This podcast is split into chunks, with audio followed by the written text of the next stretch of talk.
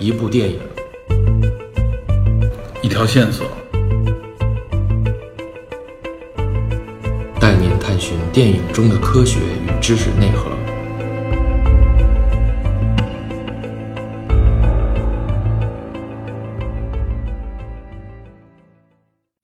大家好，欢迎收听本期电影侦探，我是李根。Hello，我是 Peter。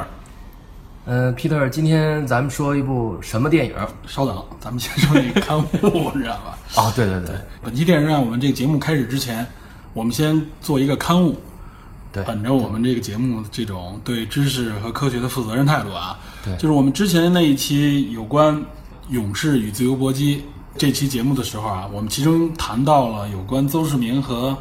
帕克奥比赛的一个内容，这块我们要做一个刊物。实际上，就是我们后来查实了一下，邹市明跟帕奎奥两人之间并没有举行过任何比赛。对对，因为我查了一下，帕奎奥的重量级相当于是六十七到六十八公斤，邹市明只有四十七到四十八。大家都说邹市明跟帕奎奥的比赛，实际上那个帕奎奥是打引号的，跟邹市明比赛的是那个泰国人，叫做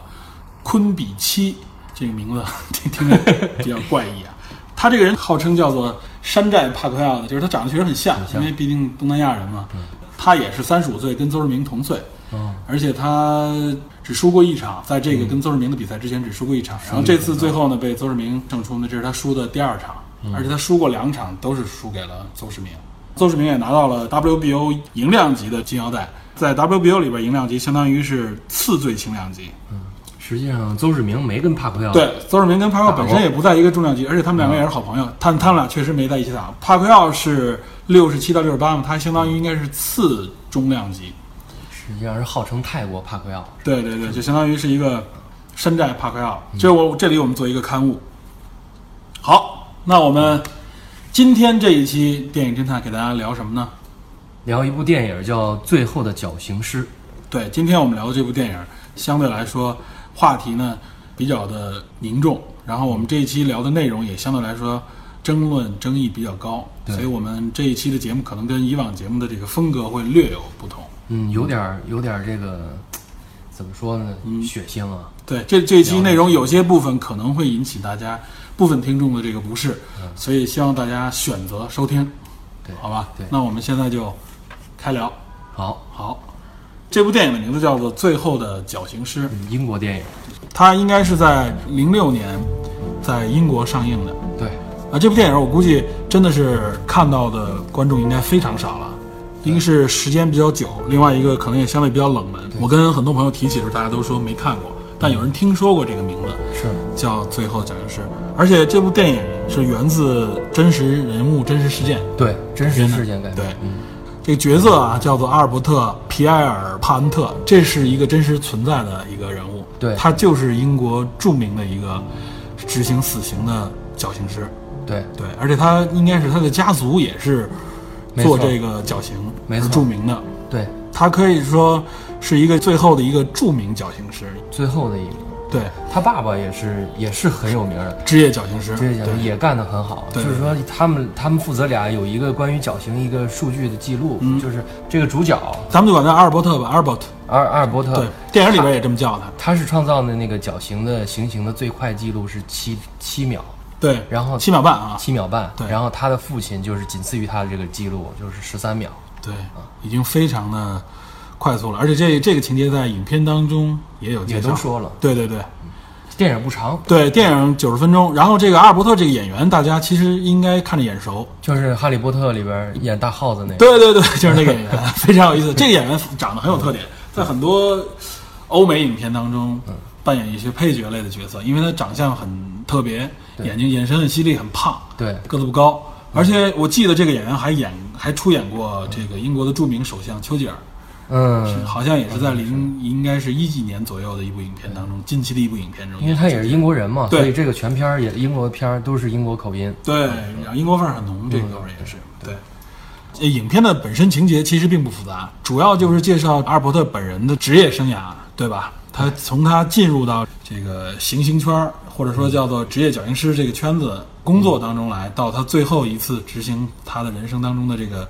绞刑，嗯对吧？然后直到最后一次对最后一次绞刑，然后里面还谈到了有关英国废除死刑，对，因为据历史可查，他执行最后一次绞刑是为一个女性，这个影片当中也介绍了，回头我们会详细介绍。也是真实事件。真实事件，这个女性应该是最后在英国最后一个被绞死的，或者说是执行死刑的女性。同时，也是一次很有争议的这个。对，然后本身呢，但并不是说这个绞刑，很多人说他执行这次绞刑是也是英国最后一次，但并不是。但是作为他的职业生涯来说是最后一次，而且稍后不久以后，英国也确实是废除了死刑。对对。那我们就简单的来介绍一下这部电影。好，对它情节反正不复杂。对，我记得影片的一开始，相对来说，这个阿尔伯特应该比较年轻的时候，他还没有参与到工作当中来。在应聘了。对他已经开始应聘了。影片一上来就是经过一个职业的这种培训。但是他在那个应聘过程当中回答一些对专业问题应试官问他一些问题，已经回答很好了。对他所以所以这块儿也是他父亲本来就是对世家嘛。可以说是世家，而且他体现出了非常高超的职业水平。对我这里边简单说一下，他们这个体现是这样：就英国的绞刑。不是这个，原来我也有曲解啊，就是我原来认为绞刑嘛，就是把人可能就像咱们平时看尤其美国西部片里面的绞刑，没错就是吊在那上一踹凳子，对我也是哎，这人吊在那上，然后挣扎一段时间死掉，还得挣扎一段时间。对我原来认为就是窒息致死，应该是。但实际上英国的这个绞刑不是这样，英国绞刑更相对来说啊，我们只是说相对来说更人道、更科学一些。没错，这是英国人发明的这种对最具有技术含量的，叫做长距坠落。对它这里边最重要的就是它有一个行程，它有一个坠落的过程。打开这被行刑者的脚下的这个阀门以后，嗯从这上掉下去，它会有一个落下下落的一个过程。这个绞刑的这个绳子也会比较长，对，它依靠这个过程，然后在下坠以后呢，造成被行刑者，也就是这个被死刑者的脊椎第二节和第三节的这个断裂，对脊骨，脊骨断裂，对脊骨断裂。然后导致这个中枢神经的断裂，然后这个人迅速死亡。就这个就有点像，呃，西班牙斗牛当中的有一种，这个斗牛士对、对这个牛是行刑的一种对进行。对，如果这个牛插了几刀之后没有插死，这个牛跪在那儿，最后很痛苦的时候，对然然后好像观众会要求迅速让这个对处以极刑个工作人员会拿出他那个兜里的一把这个十字斗斗牛士十字拿出一把十字刀，十字十字就是剑是吧？是精准的插向着牛的那个中枢神经。对，好像就是在他牛的这个脖子后面那个位置，没错然后最后他瞄准有一个过程，对然后要求就是一箭必须要刺中那个那个好像是一个小的一个窝窝，窝，没错，然后刺这这也是进以后，这牛立刻就就就对身体僵直，立刻死掉啊。因为以前也有一些那个体育频道转播那斗牛士比赛，我对也看看，真的是你会看到那个那个刀插进去之后，那个牛蹄子立马就绷直了，就挺直挺挺的，对，立刻死亡。非常快。对，因为说这个这个长距长距坠落这个技术含量在哪儿呢？就是刚才你说的那个，它会很精确的导致你的椎骨断裂，但是还不破坏你的椎骨，就是说对不是说很就是说完全折断，不是完全折断，也不是脑袋掉了。对，它还是从外外皮来看是完好的。对，所以它要计算绳子长度和这个被行刑人的它体主要的技术含量就是在他们好像要观察被行刑者的体重，对。然后这个包括他的一些职业特征，因为我记得好像上来就是，当时考官问他，也说这个死者，呃，身高体重，说完以后呢，阿尔伯特问了一句他是做什么职业的，然后他说这个人好像是一个工人，对。然后阿尔伯特判断他的这个颈部应该相对来说比较结实比，较结实。对，然后他增加了一段行程啊，并没有完全按照所谓的那个说明书上的那个标准，他增加了一段行程，这样实际上就等于是加大了这个下坠的这个行程，利用重力加速度导致这个脊椎的断裂。嗯、这就是影片一开头的一个情节。对。回到家中以后，跟他的应该是叔叔吧，嗯。汇报了一下这个情况，嗯。说 OK，我想我已经通过考试，嗯。而且好像收到了这个当局的这个信件，说他已经被录取，录取，嗯，但但是是助手。行刑助手，他并不是主要行刑人，嗯。这个令他还是有点不满啊。他其实也是背着他的母亲，他的母亲反对他，反对他。这个咱们可以理解吧？对。说白了，刽子手家人受到这个，无论是从精神上还是从这个其他方面受到的舆论的压力也非常大，对。而且感觉上可能也是不是特别的舒适啊，毕竟是送人去死的这么一个职业。嗯，但是职业死刑的这个神行刑者的家族嘛，没错，是他这样。有一点感觉，就是他就是为了执行死刑而来的这么一个人，嗯，真是术业有专攻，一看这个人就是具备专业的这个水准，行家里手是吧？对，讲求也是一门手艺。对，就是很直接，就直接去应聘了。这个电影里也没交代说这在这职业之前他有没有考虑过别的工作。对，这个并并没有阐述，没有很多赘述。然后，主要推动的情节实际上就是他整个职业生涯当中的这个不同的行刑的这一些桥段，包括他的这个人生的一些相对经历。这里边有几点，首先他的第一次行刑，培训完以后，他的一个相当于同僚吧，跟他一起做培训的。那个人作为主要的这个行刑师，他作为助手，第一次，他们好像上来有一个情节，就是通过在监狱里面的一个小窗口观察一下被行刑者的这个体貌特征，没错，判断一下身高，说一下重量，然后商量确定绳子的这个长度，他会调整绳子长度，对。然后等上可能是一段时间，应该是第二天开始行刑。这个我们也多说几句啊，好像在电影当中也体现了，就是英国的死刑犯呢被执行绞刑之前，他会放到一个特殊的屋子内，嗯，他这个屋子内其实实际上就是一半儿是起居，另一半儿就是脚手台。中间是一道门，中间也隔着一道门，会让死刑犯在这个屋子里边可能生活个两周到三周左右，然后在行刑前一天，会让他和牧师恳谈，实际上给心理上做一个告慰。是第二天执行死刑的时候，应该是行刑师刽子手进来，直接迅速的把他推到那个门口，打开门，在他还没有整个人还没有反应过来的过程当中，套上头套，推上绞刑架，套上绳子以后行刑。实际上，他这么一个过程为的是尽量减少被行刑者，也就是死刑犯。在执行死刑之前那一段的时间，减少一种恐惧吧，也是一种所谓的人道，对对，这种人道的一种体现。然后我记得电影描写了他第一次行刑，呃，刚才说了，他那个同僚就是跟他一起培训的那个人作为行刑师，但没想到他们遇到的第一个犯人，一个年轻人，当他们把他扶起来的时候，手上套上手铐的时候，那个人非常痛苦、颤抖，向他们恳求说：“我不想死，而且一直在祷告。”对，God help me，对，行刑师立刻就有一点心理上已经产生了负担啊。最后走到行刑台上的时候，他已经有点崩溃了崩溃了。然后阿尔伯特在旁边看到的时候，就是表情非常严肃，非常认真。看到这个情况的时候，他直接当仁不让，二二话不说，走到了那个行刑台上，拉动那个杠杆，直阿接伯特心说了，这不是世家就是不行对，直接我来吧，还是啊，当仁不让。他们行刑完以后，在这个监狱之外的时候，他那个朋友就说：“我不干了。”不干不干，这钱给你这钱都给你，我我我我干不了这一行，就真的面对这个行刑。记我记得当时他一开始还是全程当中保持着一种乐呵的状态，好像无所谓。对但真正面对这个执行死刑的时候，还是强大的心理压力战胜了他自己的理智。对，所以也就是阿尔伯特从这儿开始就正式成为了嗯。这个职业绞刑师，对，不再是助手了。对，对。然后影片紧接下来第二个死刑就是一个女性，嗯。这个我觉得好像也是影片的一个比较好的一个桥段，就是这个时候立刻给人一种这个心理状态的一种一种冲击，因为毕竟是对女性嘛，而且那个女性我记得是个中年女性，嗯。看上去好像也不像是一个呃什么泼妇这种形象啊，完全是一个有知识有有知识有教养的一个人对，看上去留着短头发，很整齐，人看着也很理智。呃，这个时候说为什么，对，也没有说具体他的刑罚。这个时候，阿尔伯特就已经成为主要刑事，他身边会带着不同的这个助手。嗯，他观察完以后，看这个女性的体重，然后他判断，这时候他给了一个比较长的一个绳子长度，因为毕竟女性嘛，体重比较轻，他也要考虑这个脖子的脆弱程度。对这个女性执行死刑的时候啊，影片详细的描写了一下。嗯，他不仅是有执行死刑的当时那个情景，也有最后执行死刑之后他们绞刑师的另外一份工作。嗯，这个实际上就有一点类似于叫入殓师的这么一个角色。对他们要把死刑犯从这个执行完死刑之后，从这个绳索上对，解下，然后对尸体呢进行这个擦拭。把衣服脱下来，脱下来进行擦拭，然后呢，等于是说对尸体做一个有类似于入殓师的这种工作整容，让他进入到一个就是相对体面的这种状态，然后把它放到棺材里边。对，我记得是在入殓的过程当中，嗯，他扶着这个女性的头颅，转动她的这个脖子，说 OK，这个很完美，嗯对。对颈椎没有造成任何的直接伤害，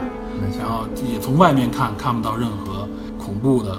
不堪的这种形象。对对，自己很满意，对他认为他的这个这一次行刑非常满意，对，而且也是从这儿开始，后边的行刑不断有不同的犯人进行行刑，他的职业所以说他的这个职业范儿也是就体现的越来越职业，助手也越来越好。对，助手好像也是不停的在换，体现出来就是他不断的在提高行刑的速度，尽快的就是不加犹豫的把这个这死刑犯直接终结他的这个生命。是我记得在这个过程当中，他也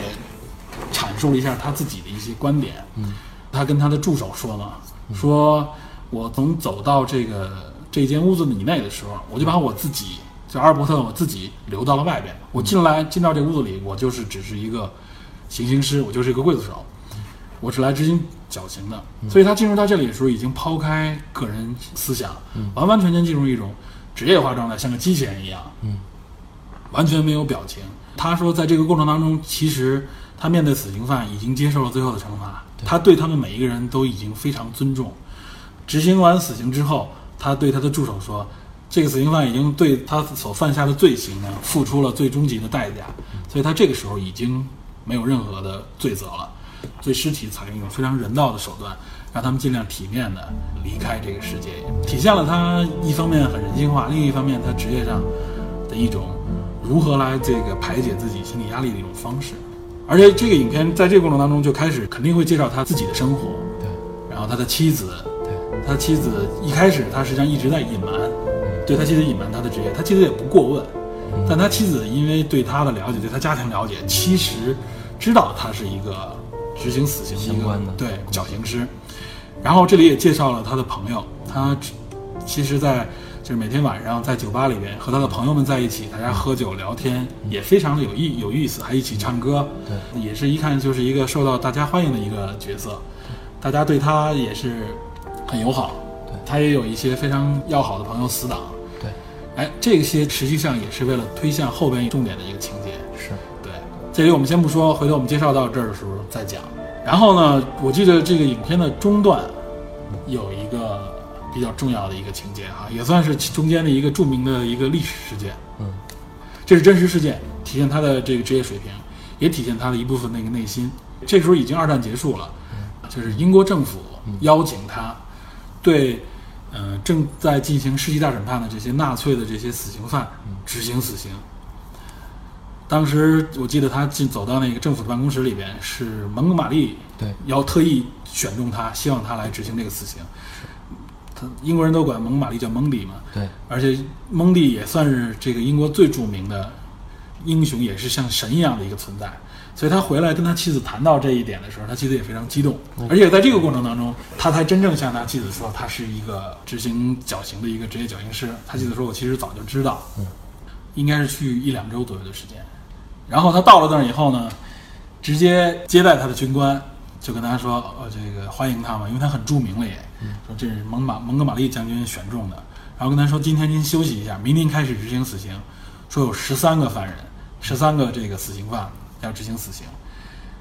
而且是一天。他当时听了以后很惊讶啊，对他来说，执行一次死刑的时间周期应该好像是六十到九十分钟。那如果十三个人的话，这这一天实际上是排不下的。他必须压缩，这里边而且有男有女，他把每一个行刑的时间压缩到二十分钟左右，就每一个死刑的时间缩短三分之二。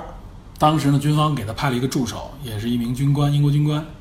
他跟这个英国军官呢，在交流过程当中，体现了他对死刑的一些看法。英国军官嘛，就是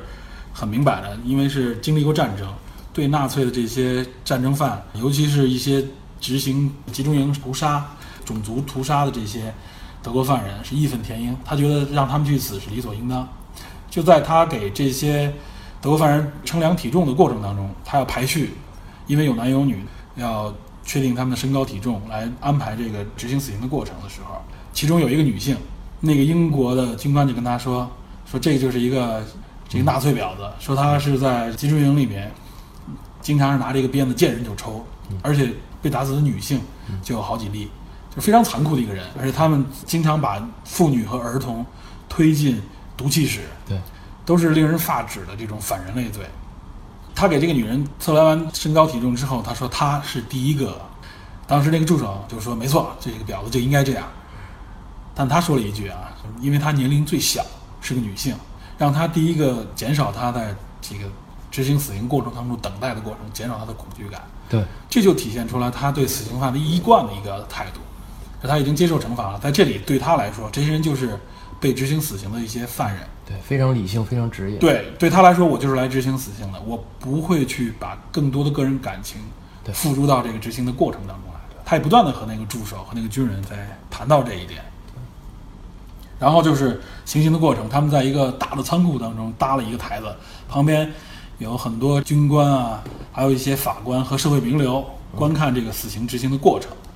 整个这一个过程持续了好像一两周的时间，每天都有十几个这样的犯人，所以他创造了一个执行死刑的一个速度，一天执行十三人嘛。对，国内报纸也是大范围的报道，他一下成了在英国人眼里成了一个英雄。他回来的时候受到了很多人的这个欢迎，对家门口还有这个很多记者。对，对他来说，他觉得他一直是有一个态度啊，就是他的职业他不希望公开，对这是必然的。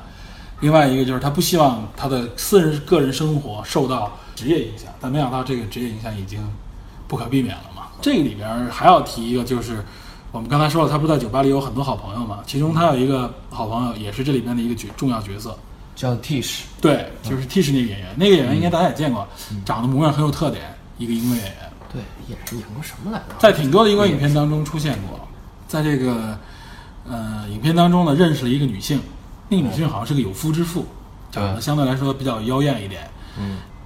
阿尔伯特和他的老婆对这个女性实际上是有一定看法的嘛，毕竟是有夫之妇，嗯所以他等于是扮演了这个女性的一个情夫的一个角色。对两个人也是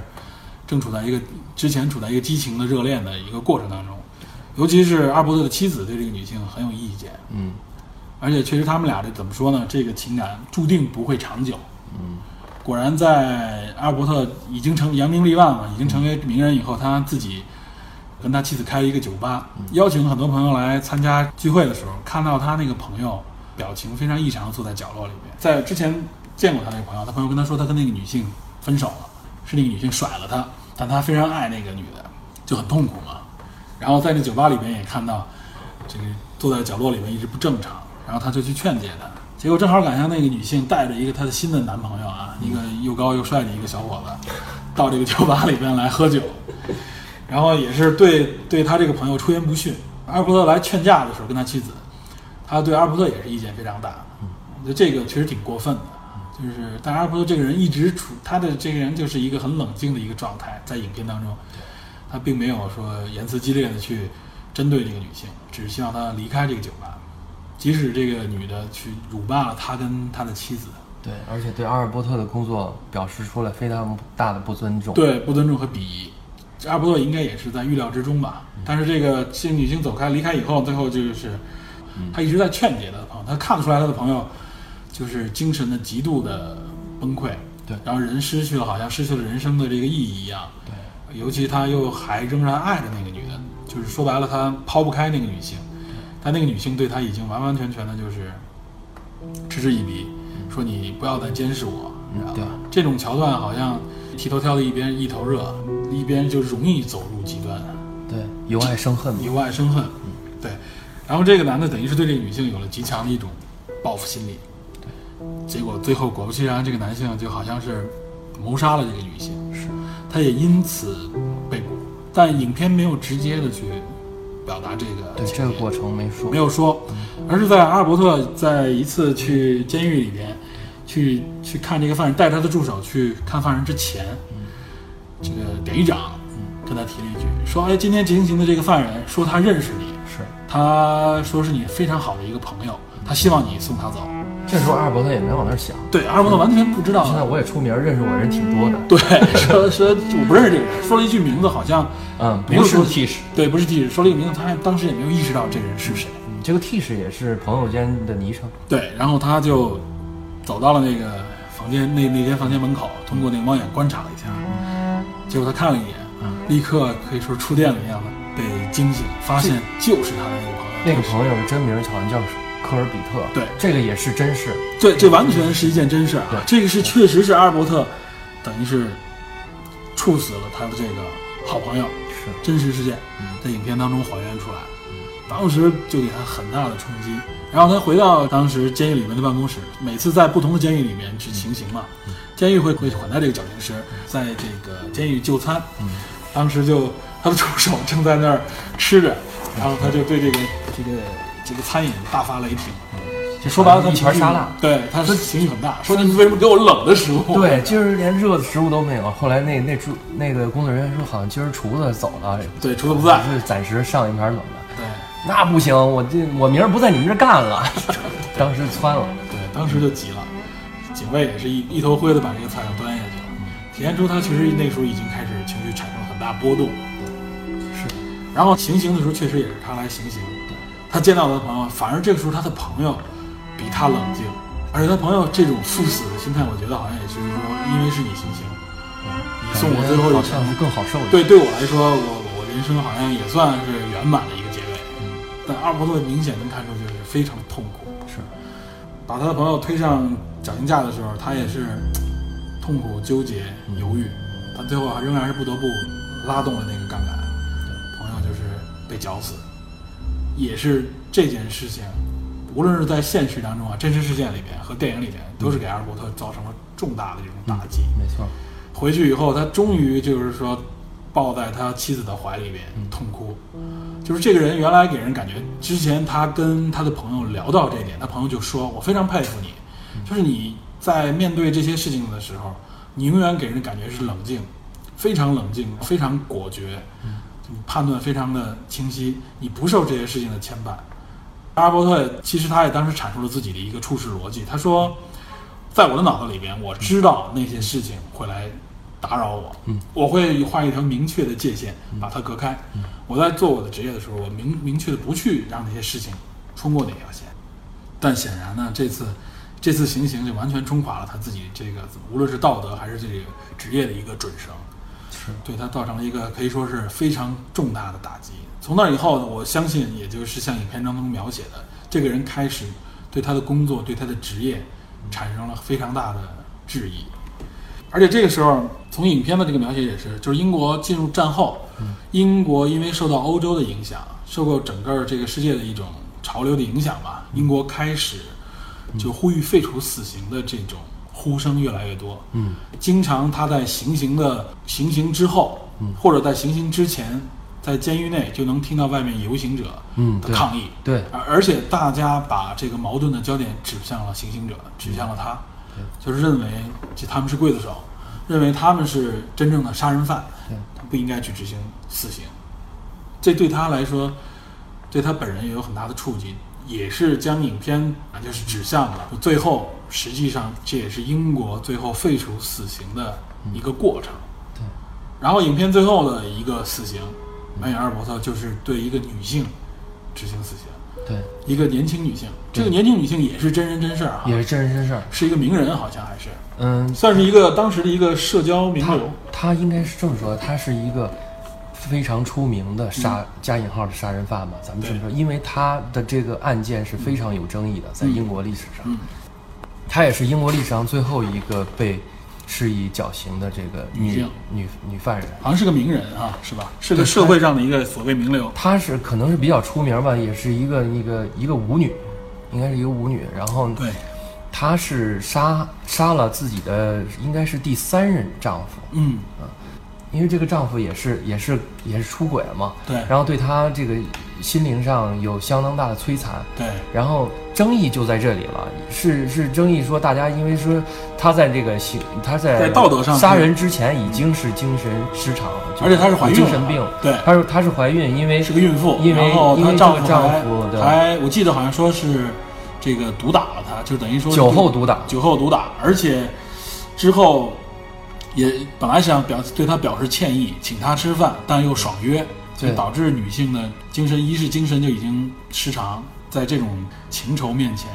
失控，对，因为这个女的几任丈夫都是非常的不靠谱，对，因为这个，所以说她一是受到自己这个身份的影响，她的人生际遇可以说确实很多这种反复的受到打击，对她容易受到这样的精神。这种精神摧残。创伤，对，然后她她杀枪杀了这个他的这个这个丈夫，这丈夫好像说是开了六枪吧，而且是在一个公公众场合里，公众场合。而且他也明确说了，他就是让他去死。对，而且在他受审的时候，他就是说我我开枪打。哎，这六枪有意思的是还没有把这个人打死啊！哦，他不是当场死亡啊，他没有死这个人。然后他他那个那个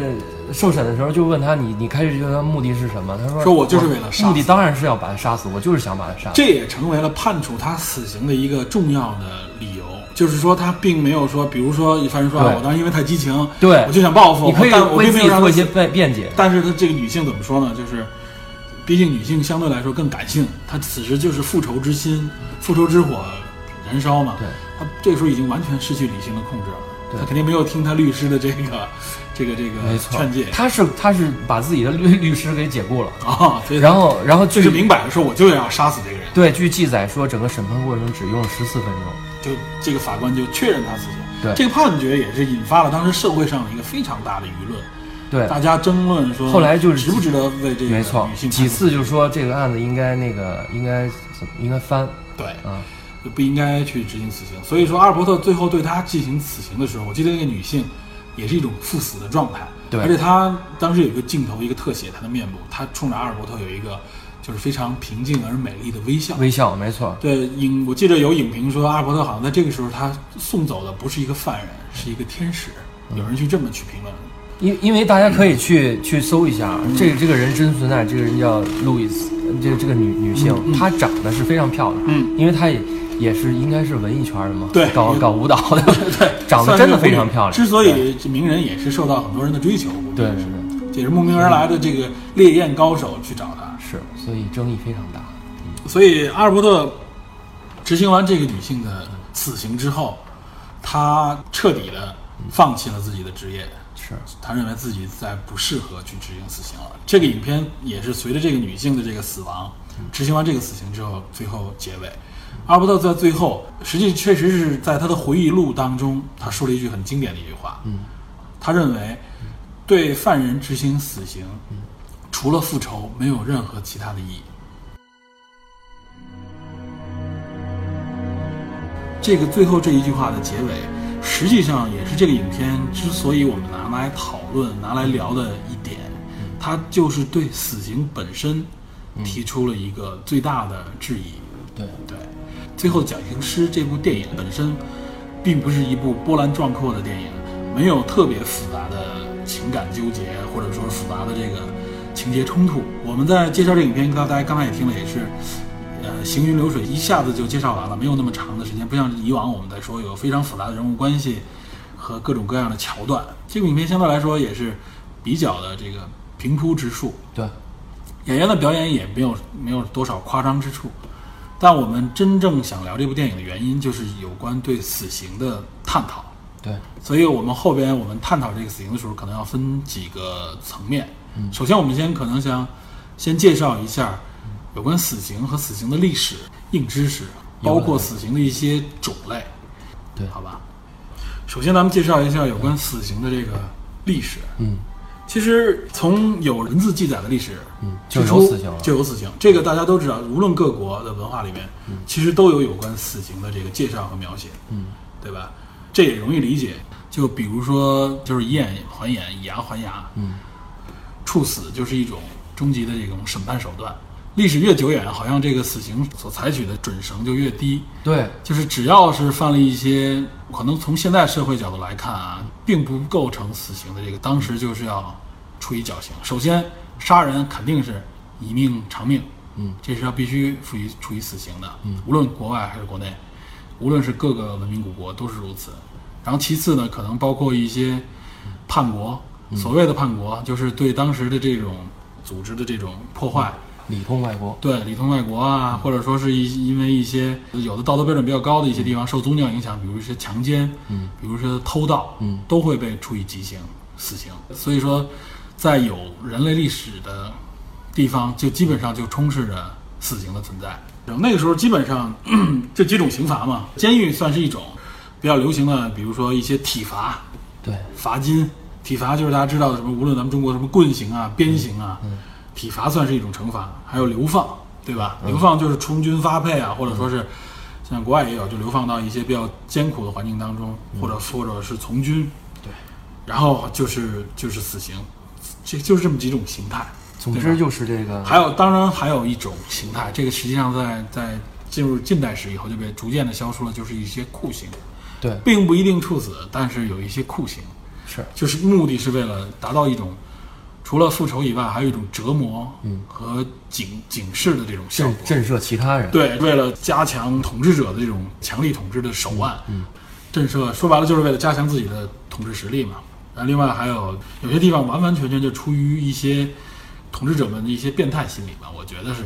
就是用处以极刑的手段来泄私愤也好，或者说是甚至是为了娱乐，这种情况都有。很多这种酷刑都有哪些种类哈？当然，我们这个经常能够听说的一些啊。有很多，其实说三个那个跟成语相关的，一个是五马分尸，啊，这个是应该叫车裂，五马分尸，五马分尸这个大家都知道。对。还有一个是那个请君入瓮，啊，呃，这个实际上是一种人放在大罐里边去煮，有很多相关的类似的啊，四肢切掉，嗯。然后把人就是直接放到这一个大的这个缸里面，就是那个并没有处死鹿鼎记里也有，对，《鹿鼎记》里也有类似的情节，这也是一种一种极刑，一种酷刑，非常残酷。对对非常请血腥。还有一个是那个饮鸩止渴，这个鸩其实是一种毒液，毒液啊，毒液死，我觉得这个就是用毒药的方式处人以死刑，相对来说能留个全尸。在咱们中国人的角度来说啊，就国人角度好像认为留全尸是一种相对文明的对手段，也算是一种死刑里面相对比较高阶的一种死刑，对对吧？实际上还有很多死刑，包括你刚才说的请君入瓮，还有一种手段，咱们清朝末期还有，他经常听说的一个叫浸猪笼。这个进猪笼怎么怎么浸猪笼怎么说呢？浸猪笼实际上好像很多都是为对这个女性通奸，就男女都有啊，但对女性通奸也会行采取一种刑罚，它并不一定是死刑，有的是这样，他就把人就是放在一个竹编的篓里边捆捆绑起来，然后沉到水中，有的时候是露出头来，就是只是沉一段时间，说白了就是惩罚一段时间，但大部分浸猪笼说白了就是把人直接扔到水里边。这人因为困在这个竹笼当中又被捆绑，所以他无法挣脱，最后实际上是被淹死。他之所以叫猪笼，是有一种侮辱的情节，嗯。就是中国人认为人有来世嘛，让他来世不得为人，他在猪笼里面，他来世投生也是畜生，实际上是带有一种侮辱性质的一种处决。这个太狠了，就提到这些过去的刑罚，真的是非常血腥。我们这里就不再过多的去详细介绍后边还会提到的，比如说像凌迟、宫刑，宫刑，像什么幽闭、剥皮，知道都是一些采取死刑的方式，而且都是而且都是在不远的这种历史当中还存在着。包括这里要提到，就是包括实际上进入到近代，包括现代，在一些一些宗教背景的国家里面，包括这里边我们不得不说，像伊斯兰教的一些国家，教义比如说是讲求原教旨主义的一些国家，我们能听到像印度、巴基斯坦，还有一些伊斯兰的一些地方，他们有这种实行。实行没错，对，这个就非常的，我认为非常不人道。对。而且这个也是被人权组织也好，妇女组织经常提到，就是有些，比如说有一些他们所谓的通奸，甚至没有听父母的这个安排，而跟自己心爱的人私奔的女性，会被他们实行这种所谓的荣耀谋杀、荣誉谋杀，会用石头活活把人砸死。这个都是非常我认为极其不人道、极其血腥的，绝对应该从人类历史当中这个清除掉的一种极端的刑罚。我认为这个是不论你是任何背景的这个教义，都不应该存在这种在人类文明已经发展到现在这种阶段的时候，都不应该存在的一种极刑。对，其实就是越是那个经济不发达的历史年代，或者说目前现代的那个地区，对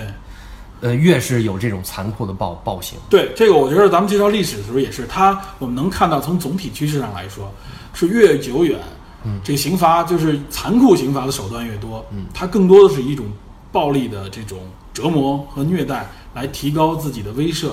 和和这种报复的这种心理，然后越随这个年代的离离现代越近，随着人类文明的不断的进步，嗯，这种色彩的畸形越来越少。甚至说废除死刑的这种呼声越来越高。对对对，这个我觉得提到这一点，尤其是我们现在比较清楚的一些啊，比较著名的一些执行死刑的方式，相对来说就比过去要文明一些的。嗯，比如说法国，嗯，法国曾经有一段时间就是法国大革命阶段，嗯，雅各宾派，嗯。嗯，就是我们能看到，其实各国都因为随着文明的发展，大家在寻找一种快速执行死刑的方式。更人道的。，对它无论是有宗教的背景还是人道的背景，都是为了就是快速的让死刑犯死去，嗯，呃，以谋求呢就是减少死刑犯在被行刑当中的痛苦。无论是他对于他自自身来说，还是对于因为过去执行死刑都是有一种公开执行，嗯，对于围观的这个社会舆论来说，都减少这种痛苦的这种景象。就比如法国采用使用的手段就是断头台，而且路易十六也被也是参与了这个断头台的设计。这个法国的断头台非常有名，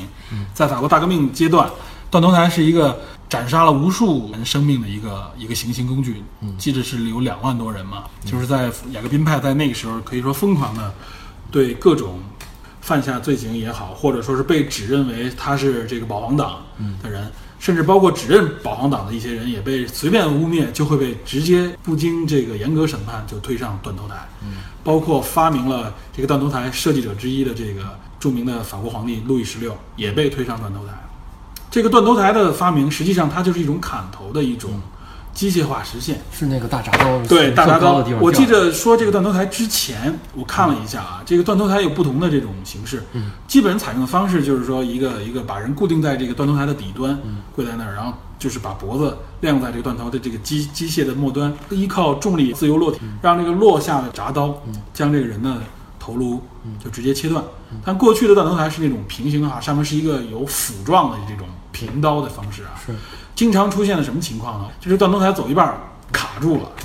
然后或者说往下走的是过程当中，因为可能润滑不够也好，轨道的这个问题，没有切断行刑犯的脖子，所谓藕断丝连啊，也是造成了非常血腥和残酷的这个景象。有些人被砍个几次以后没有切断头颅，这个犯人很痛苦，围观者也很恐惧，没错，甚至有很多人晕厥。法国发明的这个断头台呢，就相对来说呢，就更符合力学，更讲求一些科学。嗯，它那个我们能看到，就那个轨道上那个刀片非常巨大，首先重量够，而那个刀片是一个斜着的一个刀片，嗯，增大了刀片和被切割物的这个接触面，它用一个斜面增加了整个行程。这个行程越长，所以它切断的这个几率就越高。嗯，所以这个断头台也非常著名，大家应该在很多电影当中也看到过。是描写法国大革命的相关电影非常多，我们包括像我听说过的什么《黑郁金香》啊，什么描写法国大革命的一些电影，还有《悲惨世界》啊、之类的，这里面都有相关的描写。我们能看到，就是断头台周边围观群众非常多，一拉这个绳子，这个断头下来以后，大家一一片惊呼，嗯，头颅落地。是对，这是法国著名的一个相对人道的一种行刑手段嘛，断头台。然后其实别的国家也有，比如比如美国，我们比较熟悉的啊，它也是一种绞刑，但是它就是我们所说的那种踹凳子的绞刑，嗯。它是把人就是脖子套住，头眼睛或者头蒙住，嗯。然后呢脚底下踩一个椅子。在高台上，或者也有一个空，跟英国那个差不多，就拉开那个脚底的那个机关，然后让它坠下去，或者是依靠那个椅子消失以后，像人上吊那个过程。那个我们看到更多的就是一个窒息的过程，很多人在那个绞刑架上面挣扎，手被捆绑，然后对这个也很痛苦一，直在那儿蹬腿。我对我觉得这个好，挺不人道的。非常不人道。我觉得这个就无论是观者或者对于死者来说，是窒息死亡，很难看。对，而且我记得有的电影描写过这种情节，就是被被执行绞刑的人其实并没死掉，绞刑架解开以后，这脖子上留了这个很深的勒痕，但他只是窒息晕厥，过一段时间会醒来。其实他执行死刑的效率并不高。还有就是砍头，这个可能中国也好，外国也好都很著名。他的这个方式也是利用刀来切断人的头颅。嗯，也就是大家最后发现，其实切断人的头颅是一种可能快速死亡的一种方式。是，这个就会提到著名的，就是鲁迅写的人血馒头相关的情节，大家在中学的课本当中也看到过这个情节，而且这个在相关的历史当中也有记录，确实有这样的情节，就是刽子手把人的头颅切掉，会立刻有人呃会拿这个馒头蘸这个死者的血，叫做人血馒头，还有人会拿草、芦草、甘草去蘸这个脖子上面就是喷出的血浆，叫灯芯草吧还是什么？说这个这个草也有一种某种神奇的效果。说白了都是一种愚昧落后的想法，也也很残忍。然后英国就是我们我们这个电影里提到的这种下坠型的这种绞刑，让人在几秒到十几秒范围之内呢，形成这个第二节的脊椎和第三节断开，导致中枢神经的断裂，而不是而不是窒息。对。说到窒息，这个西班牙好像有一种有一种叫西班牙绞刑，对这它是那个不是说那种站立式的绞刑，嗯它是让那个受刑人坐在椅子上，椅背后边这个椅子应该是一个特殊的刑具啊，对，它椅背后边连着一个柱子，啊这个柱子后边呢有两个孔，从两个孔中间蹬过去一根粗粗绳子，绳索绳索实际上是那个连着那个木棍，木棍是螺旋桨式的，就随着等于是等于是前面套住这个行刑受刑者的这个哎，对一个扣，对一个扣，一个扣，后边的人是搅动那个木棍，搅动木棍，嗯，往一个方向搅动，然后就等于这个绳子越来越扭，所以呢越来越前面那紧个前面那个套会越来那个越缩小，那个扣会越来越小，对，去勒这个受刑人的脖子。等于是窒息致死。对，据说这需要两个对两个人来合力来，来行，这个也是非常残酷，非常残酷。这个比那个站立式的那个要残酷得多要残酷，得因为。活活勒死嘛。据说这个受刑者也是这个面容非常的恐怖，眼睛突出，舌头伸出，面色完全都是紫黑色，对口中会吐出血和脓水，对，然后这个大小便失禁大小便失禁，嗯，这个死的也很难看，嗯这也是不人道的。而且而且据说这个，他这个凳子前面是因为是土土土质的地板嘛，然后那个经常就是那个脚挠的，嗯，挠出两深深的坑来，就说明非常非常细节，非常残酷。对，中国也有很多相关的这种死刑的刑罚，嗯，比如中国有一种方式，就是类似于这种你刚才说的这个西班牙绞刑，嗯。这个皇帝好像赐给一些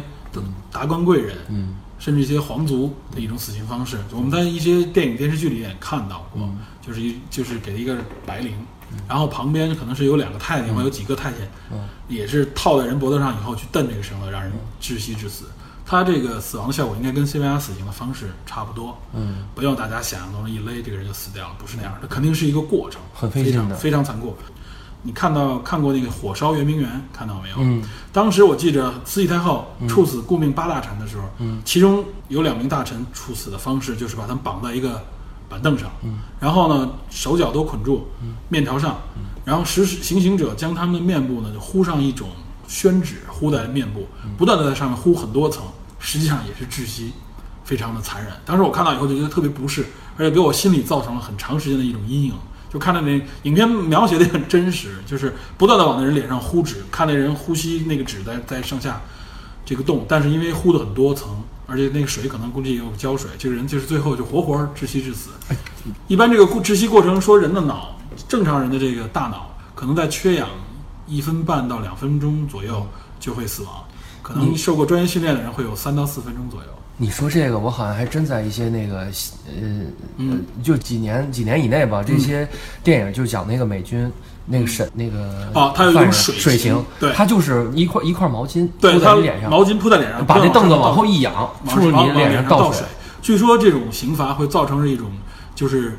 溺毙的一种感觉，对，会处让受刑者处在一种非常恐惧和紧张的状态。是，但人可能倒并不会因此而真正死亡，而且旁边也有人，但是非常的，这算是一种酷刑。嗯，这也是被媒体爆料，在美军在关塔那摩监狱啊，在一些地方对可能他们所所谓的一些恐怖分子处以这样的极刑，也被这个人权组织和相关的媒体报道以后，就是严重的诟病这种刑罚。这种刑罚的特点就是不会留下任何痕迹。嗯，表面上看也是一种人道，就是我、我既没有身体伤害，嗯，没有过多的身体触碰，只是一种恐惧造成的。哪儿也没青，哪儿也没肿。对，但实际上还是确实是非常的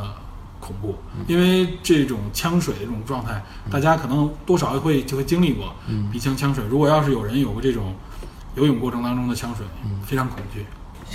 我当时我也是想了一下，你说这个有那么痛苦吗？往后仰，你那你你就是闭住呼吸，闭住鼻孔是吧？因为必定你要呼吸，他说他不断的在你脸上浇水。我记得有些影片也描写过很多反恐类的影片当中，比如说《刺杀本拉登》，之前我们说过这个影片，他当初就有他当时就有一个非常清晰的有关水刑的一个描写，就是他把一个他们抓到的相关的一个恐怖分子的犯人关在一个禁闭室当中，其中有一个桥段就是不断的往他这个脸上有一个头套往上灌灌水，随着这灌水的过程当中，这人开始呛水、紧张，就是他给人一种感觉，就是不断制造出这个人马上就要溺亡了。因为人在被溺水的过程当中啊，你的中枢神经也好，你的整个神经反应是一种挣扎，就是你的神经系统告诉你，这个时候你没有呼吸到氧气，你的整个呼吸的鼻腔也好，或者你的这个肺部被水侵占，所以它会有一种应激反应。但这种应激反应把你捆绑起来，所以你会很紧张，你又无法获得这个应激反应之后的一种呼吸，他可能就是在这种极端状态下制造恐惧。我觉我觉得那个要想说好这个，我觉得哪天咱俩就得亲身试一下。好，这个我觉得我们以后可以搞一期这个 这个番外篇，里根亲自试验啊，我们把这个真实的情况告诉大家。对这个完全是玩笑，大家千万不要模仿。哎，对，不要模仿。对，这个完全是玩笑，这个这个大家不要千万就不要去模仿。然后我们刚才说到这些刑法，其实还有很多的这些这个行刑手段，包括啊，中国有一种说不是用白绫，用弓弦，也是两个人用弓弦套住人的脖子，也是实际上是一种窒息的这种状态，嗯，对，也很残酷。所以，任何一种刑罚在主流的文明文明的国家当中，这种虐待式的刑罚都已经被清除出法律。是不可能出现这种刑罚。但仍然我们在一些少数的这种宗教国家有这种，比如说砍手啊，甚至鞭刑这种东西，我认为这些都不人道。实行，对实炮刑，对著名的炮刑。对，这个包括还有我们知道的炮决和犬决，哦，炮炮决，炮决炮决和犬决，这就是这发生在现在的历史当中，我认为这都是极不人道，这都是人类的耻辱。无论是我们知道的这个这个金三胖的朝鲜，嗯，对吧？还有据说伊斯兰国也采取过这种。那犬刑是哪儿的？犬刑也是朝鲜，据说当时还有传闻说，这个我认为这不一定是真的，就是让狗咬死嘛。我认为这个太不人道了，可能是媒体的夸张啊。这个据说在伊斯兰国或者说一些极端国家也有，炮刑也有。执行这些刑罚的人，其实他其目的完完全全是一种泄私愤，或者说是制造恐惧的目的。还有别的这种嗯其他国家的刑罚哦，对，还有一种，这个也是经常出现在影片当中也有，就是枪决。嗯，枪决在我国就是解放以后，我们目前我们国家采用的叫注射死刑，嗯，但是在应该是两千年前后之前吧，基本上都是采用的枪决。这个在影片当中啊，刑侦影片当中，包括一些其他电影当中，国内国外都有，尤其是在战争的状态当中，枪决是一种普遍采用的刑法。对，就是一般情况下，就是是犯人背对着这个行刑者，然后利用这个手枪或者步枪对人的这个头部进行射杀。枪决，我认为其实之所以现在废除掉了，也是一种很不人道的方式。之所以说它不人道，就是说它对死者的这个这个尸体的状态、嗯。完整性有一种迫害。对，就是枪决不是像大家想一枪咣打一枪，这个人有一个小孔，嗯。流着血就死掉了。嗯。这个无论是手枪还是步枪，它基本上都可以穿过人的头颅，嗯。造成人的这个头颅不完整，整个面部的不完整。尤其采取枪决的时候，很长一段时间用所使用的这个枪械不是手枪，嗯。是自动步枪。嗯呃，有的人我们过去所说的这种炸子儿，嗯。就是这个弹弹头当中含有火药，它进入这个这个肉体之后，它最终会爆破，嗯。产生一个爆破的作用，所以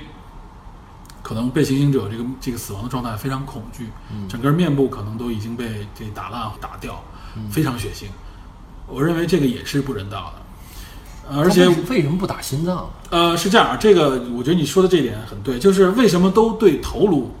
就是无论绞刑啊，这个都砍头啊，都是对头颅，因为打心脏是这样啊，就很多时候一心脏是藏在身体之内的，你并不一定完完全全能够击中心脏啊，这个不能百分之百，这个命中率不能达到百分之百，相对不命中率很高，而且著名的东条英机，曾经在日本宣告失败以后，自己曾经采取过一种自杀手段，他没有切腹，他用手枪想打自己的心脏，还画了个圈儿，结果最后也没把自己打死，后来被抢救过来治活，他最后是绞刑，被审判被绞刑致死的嘛。就是打心脏，一是有些人的心脏的位置可能略有不同，甚至有的人的心脏位置不在左侧，在胸腔右侧也有。这圈儿画太小了。对这个，所以打心脏致死并不是那么的百分之百，而且心脏被击中以后，人可能距离死亡仍然有一段时间。嗯不像脑部被击中以后，比如脑干被击中，这个人从医学角度来说迅速死亡。嗯，所以大家更多的是实际上也是为了减少死亡的过程，减少痛苦。哎，你说到这个，我突然想起来，就是前前些日子我看一美食节目，嗯就是这个法国米其林厨师啊，嗯他在日本学习的杀鱼的一种方式，对，就他就是说，因为因为最好的那个杀鱼的方式是让这个鱼肉不变色，对颜色变得很好看，就是纯白的，对就就是类似多宝鱼的那种那种鱼，然后扁扁的。他他是说怎么杀呢？不是切头，嗯，他是那个把那个鱼脖子这块儿，就是鳃后面切开。一个很小的口，嗯，很小的口之后，他拿起一根很普通的铁丝啊，看样子，然后从这里边去捅那个那个脊椎。大脊椎的那个中间的那个那个软的那部分中枢神经，他是那个迅速的捅进去之后，看那个那个鱼一下就不动了，非常快，而且鱼肉还是很白的，对，就是说这也是减少动物死亡的过那呃个过程。不光是痛苦了，这可能也是因为它日本讲究吃鱼生嘛，嗯。讲究这个萨西米，它也是一个渔业大国，所以日本有很长时间的这种处理鱼生的这个手段，所以他们在这个过程当中，为了尽量的保持鱼肉的鲜美，嗯包括完整性，因为日本这个料理讲究的这种艺术效果，没错所以它处理这个尸体或者说处理处理这个鱼的这个新鲜程度的时候，它有很多处死鱼的方式。对，我是觉得无论是从一个刽子手，还是从一个厨师杀鱼的厨师来说，它都是一种匠心。对，这个从这部影片当中我们能看到，它实际上是一种匠心，是一门 手艺。对。他在这个就像他自己阐述，他在这个过程当中，他实际上完成他是他的职业状态，完成是他的职业任务。包括我们认为，就是大家比较熟知的美国，嗯，后来在很多电影当中也提到，嗯，美国采取的就有开始有电刑，嗯。这个在美国比较普普及，就是美国人采取的电电这个电椅，电影的这个方式，我们在一部挺著名的影片叫《绿里奇迹迹》，对，这里边就有相关的一个详细桥段的描写史。蒂芬金的小说，对这个，呃，影片也是这个汤姆汉克斯主演的，对，非常好的一部影片。对，没错，也零几年的一部影片。我记得当时他就描写了电刑电刑的这个状态，他们是说把人捆在这个电影之上，嗯而且他的这这个脚也是要光脚，底下有水，踩在一个水盆里。嗯，头部呢实际上是电影的一个帽子，嗯。套在头部上的时候，嗯，上面有海绵，海绵里要充满水，对。实际上利用水来增加导电。对，来让这个人迅速通过高压电流以后死亡。嗯，因为可能相关的经验不足，出现过很多行刑过程当中，并没有很快的处死这个死刑犯的这种情节。就类似《绿里奇迹》里边也是，当时因为其中有一个狱卒，嗯，就是在影片当中一直是一个反派的角色，他为了报复那个死刑犯，因为死刑犯曾经嘲笑过他，他为了报复死刑犯，他就是没有在海绵上蘸水，在美国的真实的这种死刑历史当中也有，就是对死刑犯实行电椅的时候，曾经发生过，就是电了很长时间，整个这个人就因为通电燃烧嘛，整个这个人都整个肢体都都变红，都产生了亮光，就是好像充满电了，认为这个人死了。最后停电之后，这个人过了一会儿又开始呻吟呼吸，就没有完全死亡，可能也就是他的主要脏器没有受损。严重烧伤，对他只是处在一种严重烧伤的状一直态在，烧，对，